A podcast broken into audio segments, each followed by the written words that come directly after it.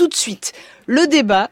La loi Pacte peut-elle changer le capitalisme en général et nos vies en particulier? Il faut savoir juste essayer d'expliquer pourquoi ça remonte. Et donc bah, On n'arrête pas l'écho.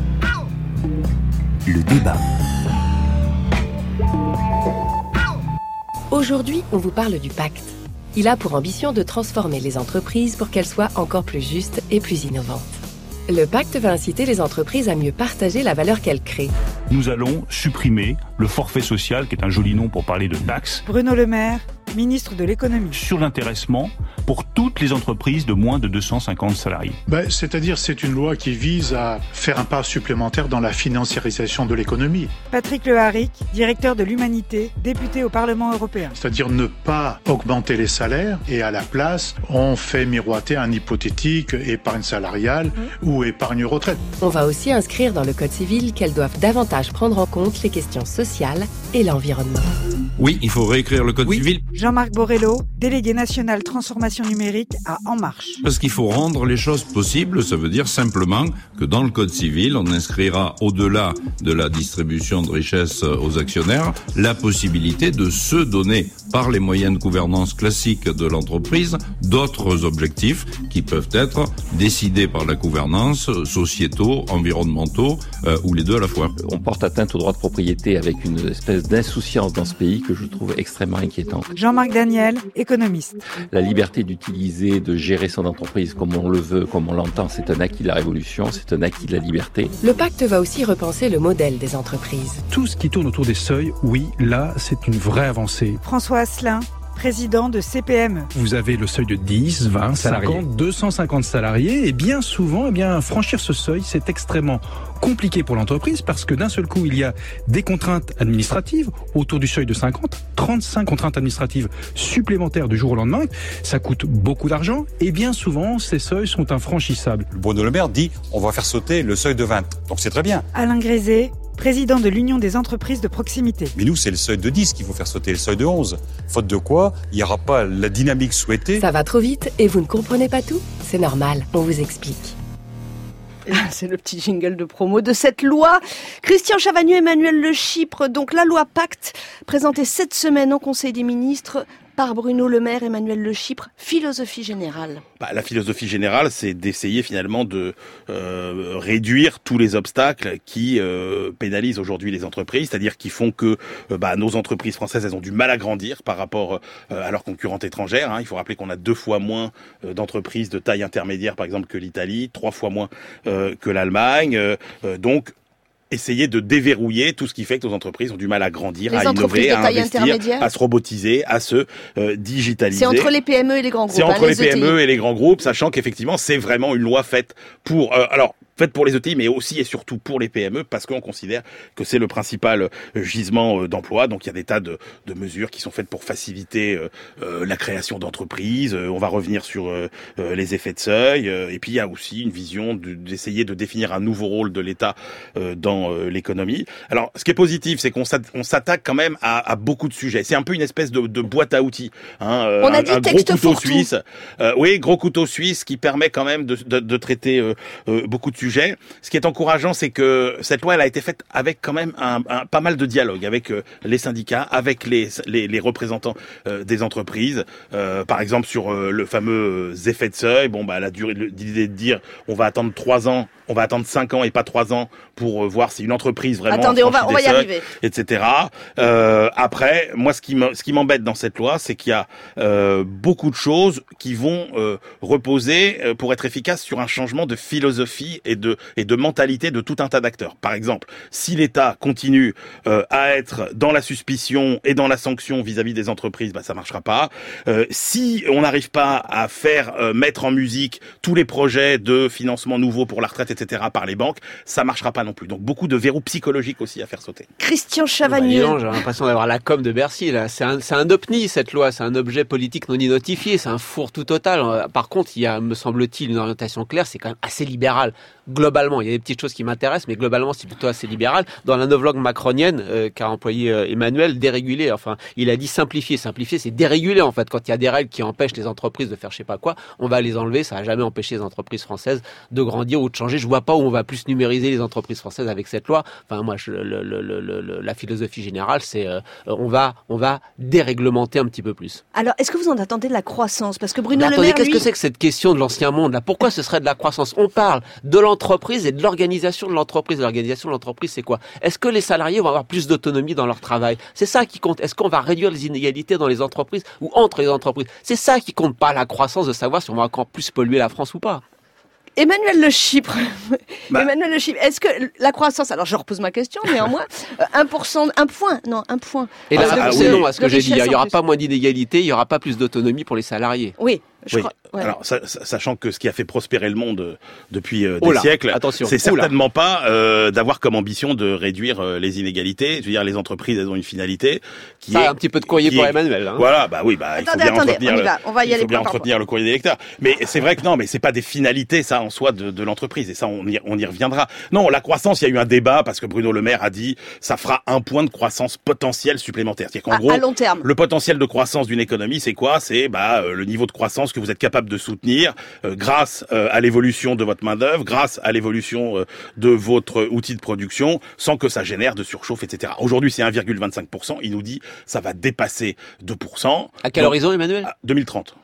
2030. Alors après, on s'est dit, il est quand même gonflé, Bruno Le Maire, ça fait beaucoup, sachant que la loi, la seule loi travail, etc. On nous disait c'est un demi point. Mmh. Bref. Puis alors après, Bercy est revenu en disant, mais non, il n'a pas voulu du tout dire ça. Bruno Le Maire, en fait, ce serait un point de croissance à l'horizon 2030. Bon, alors et là, ça pas... veut dire quoi? C'est ridicule. Oui, bah mais non, oui. mais là, c'est ridicule parce que ça veut nous dire, en gros, que en 2030 le PIB serait juste supérieur de 1% à ce qu'il serait s'il n'y avait pas eu la loi PAC, ce qui fait quoi? Même pas 0,1 point par an. Donc là, on se dit, bah attendez, c'est minable. Donc c'est pas une question de croissance. Donc, c'est bien ce que je disais tout à l'heure. effectivement, Bercy nous dit, alors mais en fait, on n'a pas tout mesuré, etc.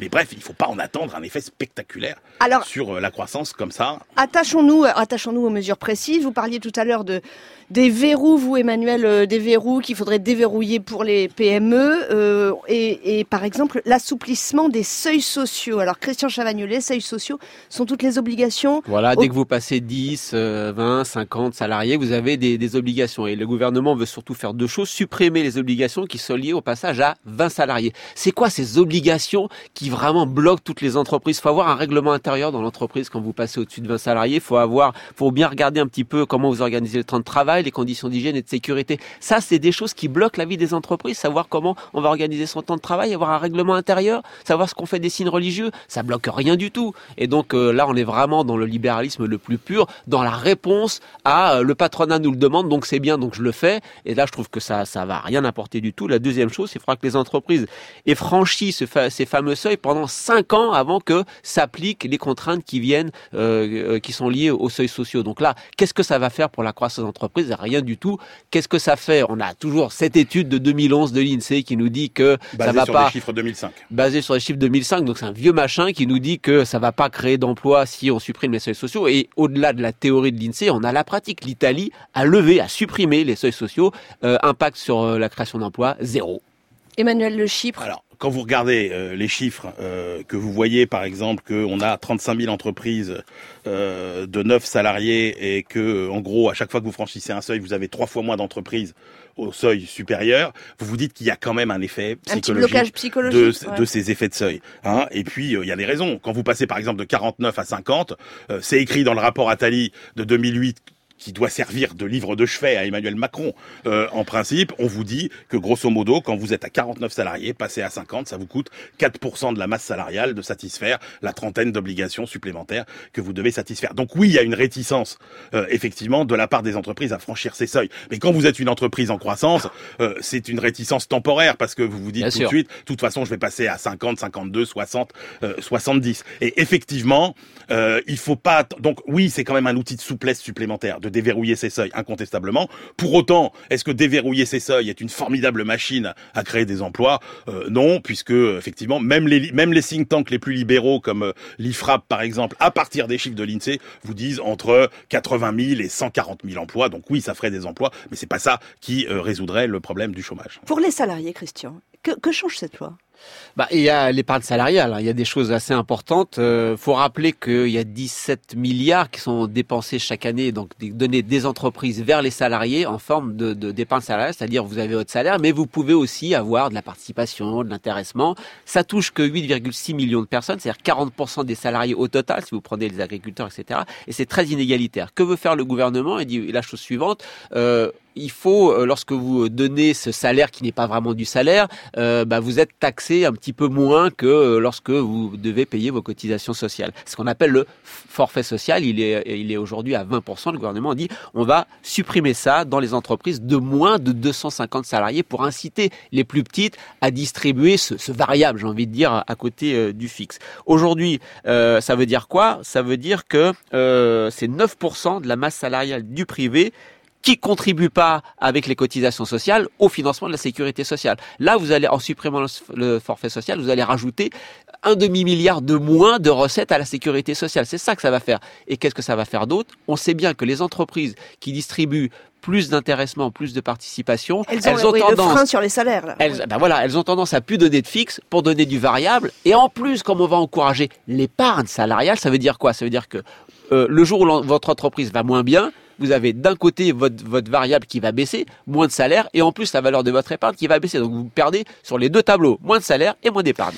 Donc cette Moi, je suis pas d'accord avec, la vision, cette vision euh, euh, du tout. Euh, D'abord parce que euh, effectivement, vous pouvez pas demander aux salariés euh, de supporter davantage de risques et davantage de flexibilité, notamment avec tout ce qui a été euh, euh, fabriqué par euh, la loi travail et ne pas intéresser davantage les salariés à la prise de risque. C'est-à-dire qu'il y a plus de risques. il faut aussi que les salariés en profitent et soient rémunérés quand l'entreprise l'entreprise va bien.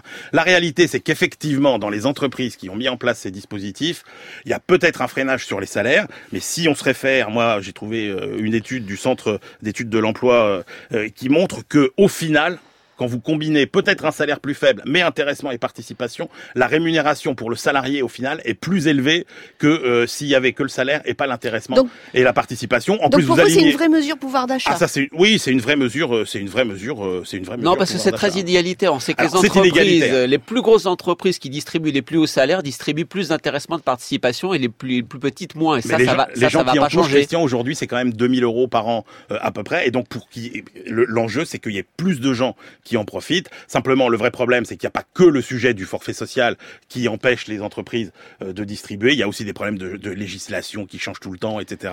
Donc, c'est pas le seul verrou à faire sauter pour qu'on ait vraiment une implication euh, financière des salariés dans les résultats. De Et puis, il y a une petite, petite chose en plus, c'est l'épargne retraite hors, ah hors, hors euh, sécurité sociale, c'est, je veux dire, qui, qui, qui va être développée. Et là, bah, là, ça veut dire que, je ne veux pas rentrer dans les détails techniques. Vous savez, quand vous mettez de l'argent de côté vous-même ou votre, grâce à votre entreprise, vous mettez de l'argent pour votre retraite, vous pouvez les toucher qu'à la retraite. Et généralement, vous la touchez, comme on dit, en rente, c'est-à-dire euh, tous les mois, vous allez toucher un petit, un petit peu et de là, choses. On pourrait toucher et en là, capital. on pourra toucher tout le, tout le paquet d'un seul coup euh, en capital. Oh, et, on, et on sent bien qu'il y a le débat sur les retraites qui est en train de commencer. Ça veut dire quoi? Plus de retraites par capitalisation. C'est encore un moyen pour ce gouvernement de favoriser, en plus avec des versements volontaires des salariés qui vont être, qui peuvent être éventuellement, nous dit la loi PAC, déductibles de l'impôt sur le revenu. Donc encore pour les plus riches, encore le président des riches.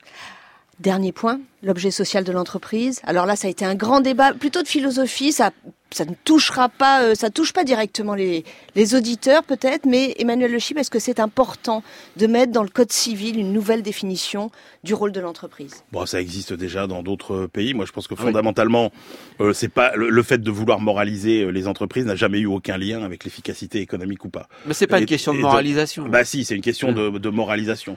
C'est-à-dire que votre entreprise, euh, bah, elle n'est pas faite au départ pour ça. Si vous voulez que votre entreprise soit faite pour faire euh, autre chose que des profits, bah, vous le spécifier et ce sera possible euh, effectivement. Mais vouloir, c'est rajouter quand même des contraintes enfin, supplémentaires. Ça va être optionnel, complètement optionnel. Oui, ça non, va attention, être complètement attention, optionnel. attention. Alors, il y a des choses obligatoires et des choses optionnelles. Bah alors, vas-y Christian.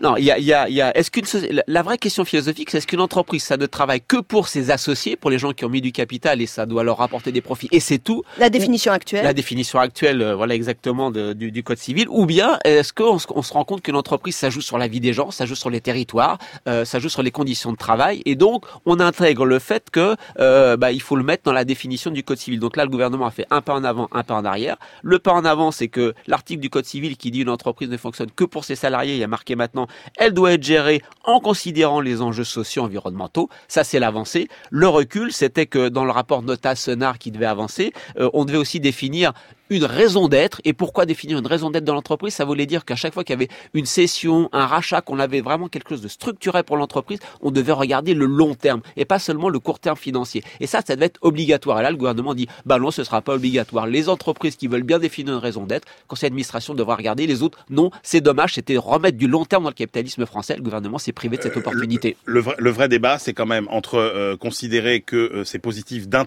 d'internaliser à l'entreprise ces contraintes. Moi, je suis convaincu que non. Moi, je suis suis très euh, Friedmanien euh, sur, sur, bien, sur, ouais. sur le sujet. C'est-à-dire qu'en gros, Milton Le Friedman, profit que le il disait profit. quoi? Il disait en fait, euh, vouloir intégrer ces contraintes environnementales, sociétales, etc. Euh, dans euh, les entreprises, ça revient finalement euh, à accaparer une partie du profit et à décider que c'est le chef d'entreprise qui décide euh, la façon dont c'est redistribué. Moi, je considère que c'est le rôle de la loi, de la réglementation, certainement pas le rôle des chefs d'entreprise. On va regarder vivre cette loi Pacte. hein. Elle sera débattue au Parlement euh, à la rentrée? Tout à fait. ouais. à la Absolument. rentrée. L'économie comme elle se passe ailleurs, je vous emmène au Royaume-Uni puisque ce 23 juin 2018, ça fait deux ans jour pour jour que 51,9% des électeurs britanniques ont voté Leave. Alors let's go.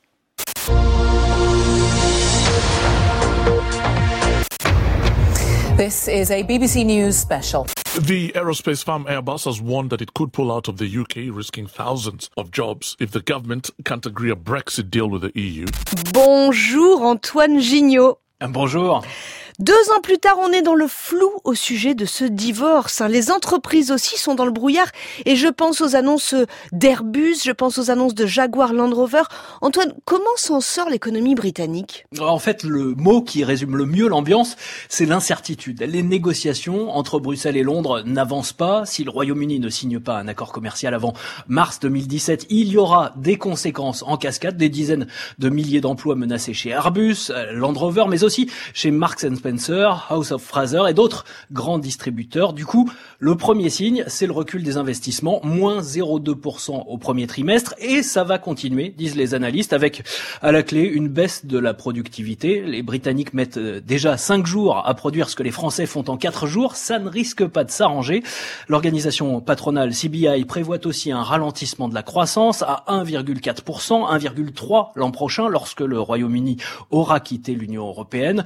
Sur le début de l'année, ici, on a déjà une croissance inférieure à tous les autres pays de l'Union qui publient leurs statistiques. La France, l'Autriche, la Finlande, la Roumanie, ils sont 19 au total. Alors euh, du coup, deux ans jour pour jour après le référendum, comment ça se passe pour les ménages britanniques? Le plus visible, c'est la hausse des prix, notamment des légumes importés au supermarché. Il y a eu près de 3% d'inflation en début d'année à cause de la dévaluation de la livre.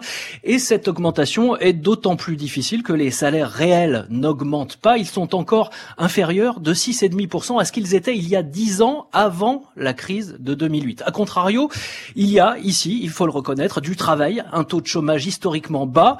Les pro-Brexit, les tabloïds comme le Sun ou le Daily Express veulent croire que tout va s'arranger cet été. Si la croissance a baissé, disent les éditorialistes, c'est à cause de la neige. Cet été, ils prédisent une hausse de 3% de la consommation à cause notamment de la Coupe du Monde. On table sur 75 000 télés vendues, 20 000 drapeaux et 140 millions de bouteilles de bière. Ah, ça fait beaucoup, Antoine Gignot avec nous depuis Londres. Merci à vous, merci aux inséparables du samedi, Christian Chavagneux, Emmanuel Le Chypre, Chava Chypre et Le Chigneux. Oui, c'est nous. On vous attend la semaine prochaine